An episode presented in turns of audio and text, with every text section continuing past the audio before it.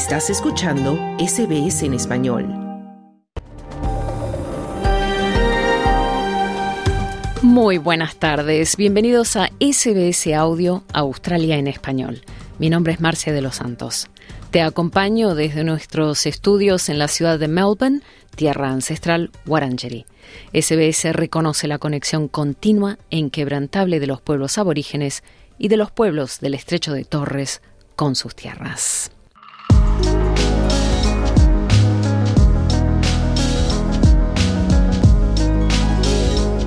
Estamos en pleno verano y el termómetro está registrando temperaturas elevadas en la mayor parte del territorio australiano. Y aunque en algunos lugares hace más calor que en otros, no hay nada más popular y económico durante esta época en Australia que disfrutar al máximo de las espectaculares playas de este continente.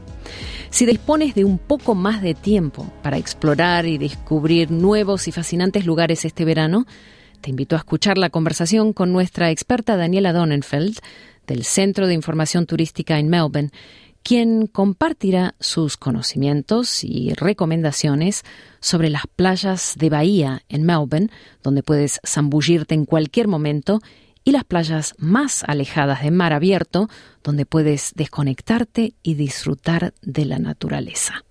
Escuchemos.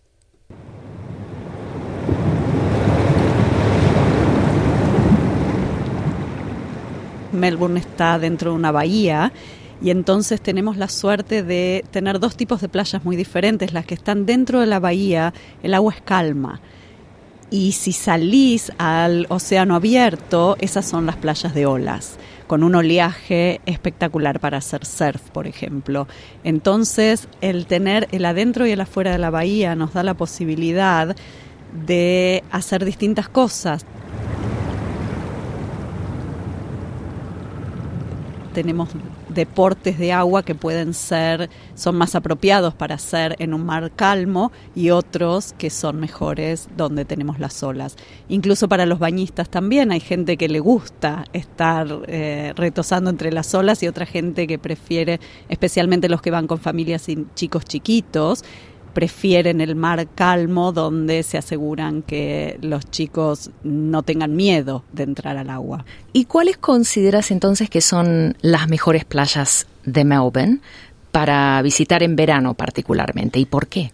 Hay tantas. Una de las playas más famosas es la playa de Brighton porque tiene las casitas de baño de colores y eso es un símbolo de Melbourne. Entonces la gente viene no solo en verano, sino todo el año. Está lleno de gente, turistas internacionales, turistas interestatales y gente local que va a sacarse la foto con las casitas de colores.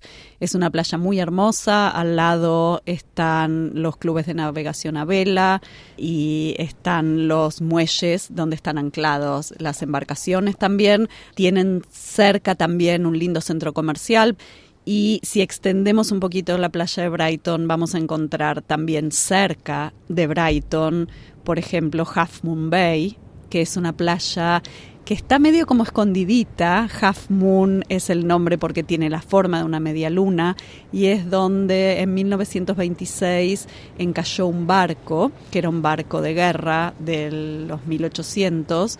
Entonces se formó como una reserva natural, eh, por lo que es mucho más calma el agua ahí y tiene unas vistas preciosas de la ciudad también desde ahí, así que es una playa súper recomendada.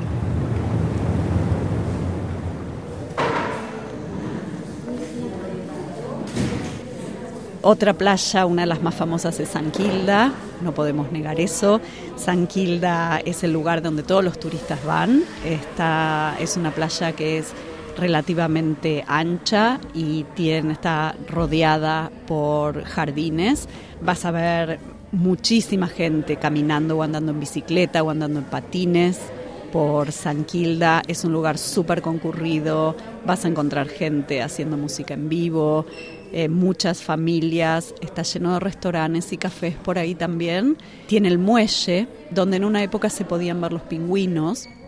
En este momento el muelle está cerrado para los pingüinos, pero existe un tour que te lleva a verlo en barco.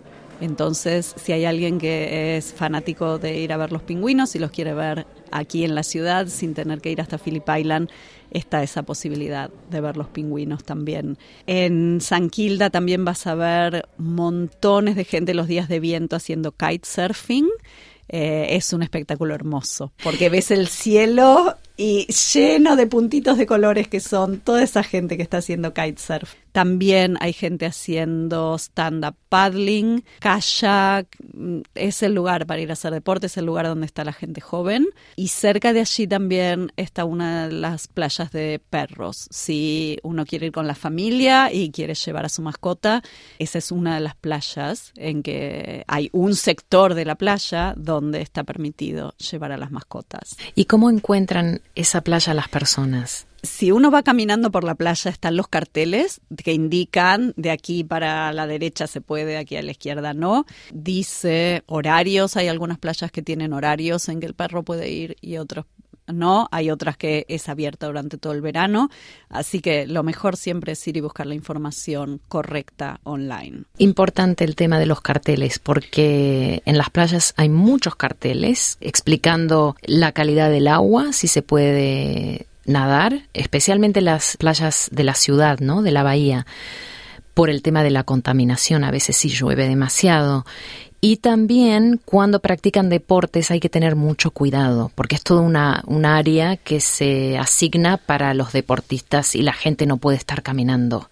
por allí. Entonces es muy importante observar esos carteles, ¿no?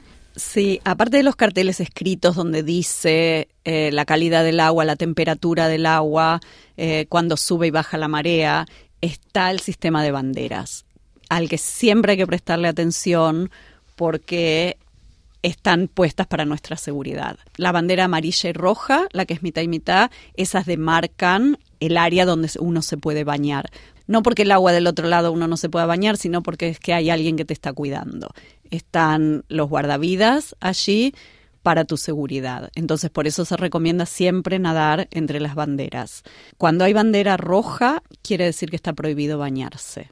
La bandera amarilla, precaución. Si vas a entrar al agua, tenés que estar mirando alrededor y estar prestando atención a todo lo que pasa.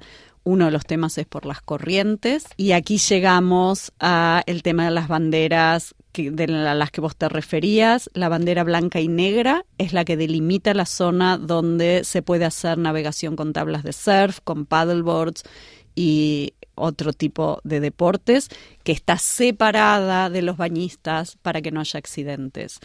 Y después la bandera roja y blanca, esa es la que hay que temer porque hay que evacuar el agua. Y también tengo entendido que hay una playa muy cerca de St. Kilda, en South Melbourne, donde se practican otros tipos de deportes que son también súper populares. Bueno, ahí están las canchas de beach volley y en un día lindo se puede ver un montón de gente porque son muchas las canchas, se hacen campeonatos, hay gente que practica el deporte durante la semana también, así que para los amantes del beach volley ese es el lugar para ir. Volviendo a San Quilda, te quería contar un poco, bueno, por dónde está ubicado, está muy cerca del Luna Park Está cerca de Ackland Street, que está lleno de restaurantes y, de cafés y tiene vida nocturna. O sea que es interesante, salís de la playa y tenés a dónde ir, bares, eh, inmediatamente a, solo unos pasos.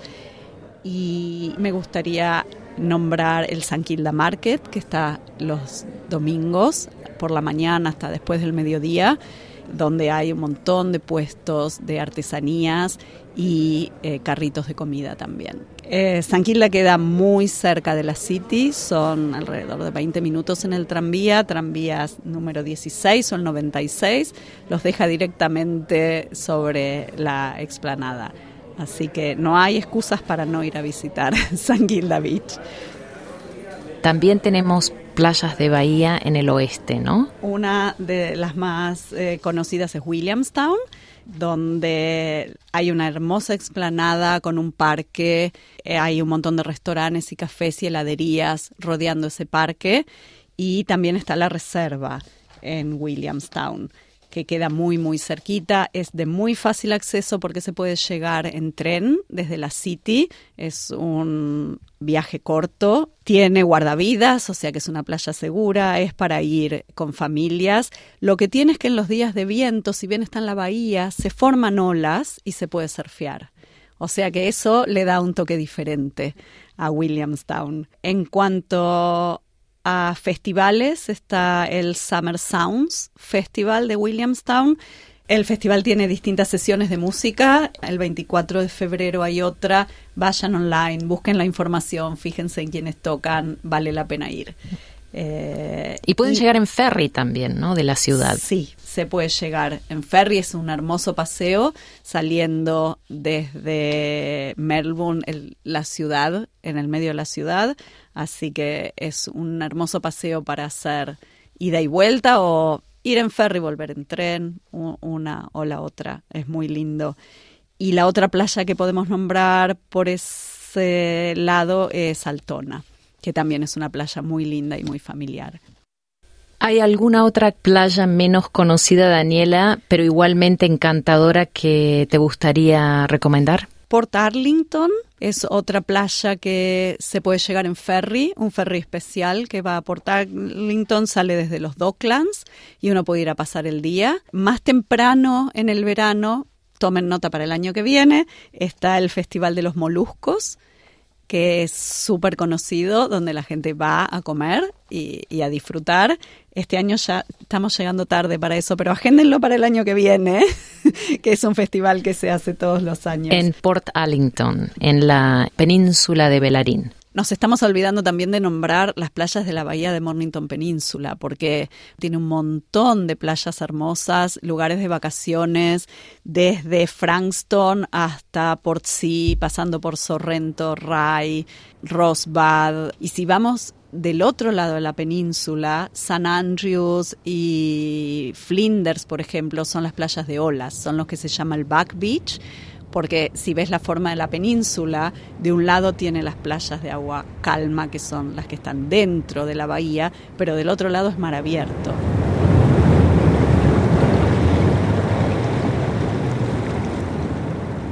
Si nos vamos para el otro lado de la bahía, ahí encontramos Shillong, que es la más grande y tiene también unas hermosas playas. La playa de West Shillong, que es la playa que se encuentra al oeste, es una playa muy concurrida, eh, muy popular, a la gente le gusta. Tiene construida una pileta dentro del mar, por lo que tiene las ventajas de las piletas de natación y por otro lado tiene la belleza de poder estar nadando en el agua del océano, el agua salada. Y es completamente gratuita, o sea, es, es, una, es un sitio público. Sí, es un sitio público. Y Shillong es una ciudad hermosa también para ir a visitar. O sea que un rato de playa, un rato de salir a pasear. A Shillong se puede llegar en tren fácilmente, así que es fácil de acceder. Tu descripción de las playas de Bahía, donde el agua es más calma, y después las playas de mar abierto. Está toda las playas en la famosa Great Ocean Road también. Sí, voy a hablar de esa. No podemos no hablar del Great Ocean Road, obviamente. Desde Anglesey, eh, pasando por Airless Inlet, llegando a Lorne, Torquay, Apollo Bay y podemos seguir hasta Warrnambool. No nos tenemos que olvidar de la famosa, famosísima que es Bell Beach, donde se hacen las competencias de surf. Eh, así que para todos los amantes del surf, ir a hacer surf o ir a ver gente haciendo surf es el lugar para ir. Y esas son todas playas de mar abierto. Y tenés el Campeonato Internacional de Surfing en Bells Beach que creo se organiza en marzo. Rip Curl Pro Bells Beach el 26 de marzo. Así que otra fecha para apuntar. Sí, tenemos más fechas para apuntar. ¿Querés, que te dé ya que sacaron la agenda? Sí, dale. es el momento para que te diga entonces. Lookout Festival en Torquay el 17 de febrero. Torquay, 25 de febrero, Festival of Colors.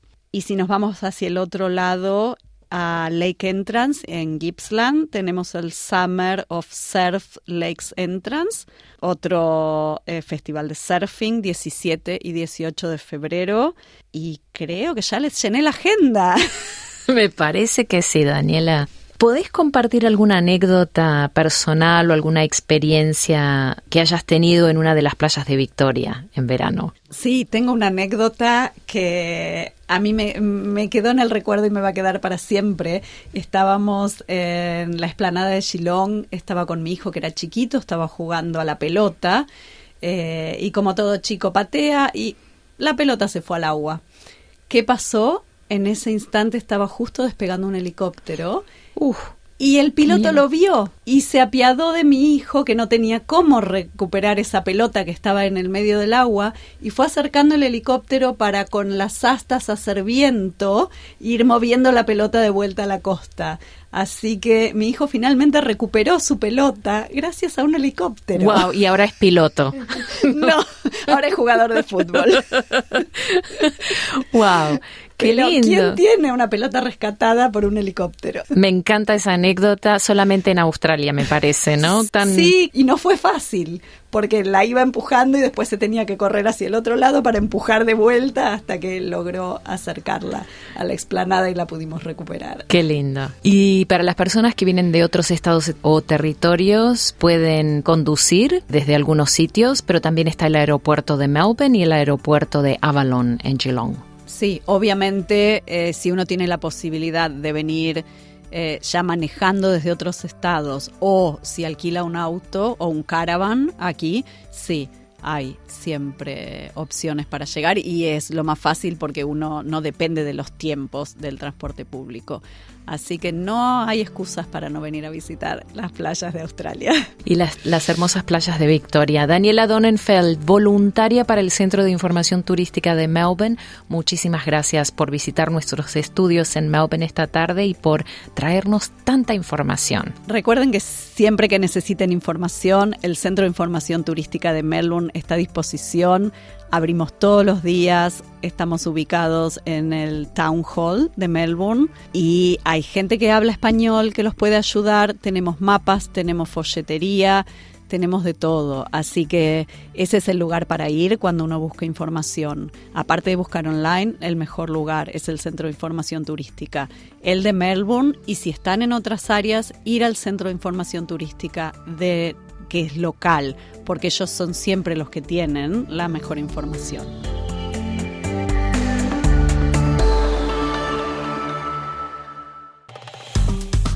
Dale un like, comparte, comenta. Sigue a SBS Spanish en Facebook.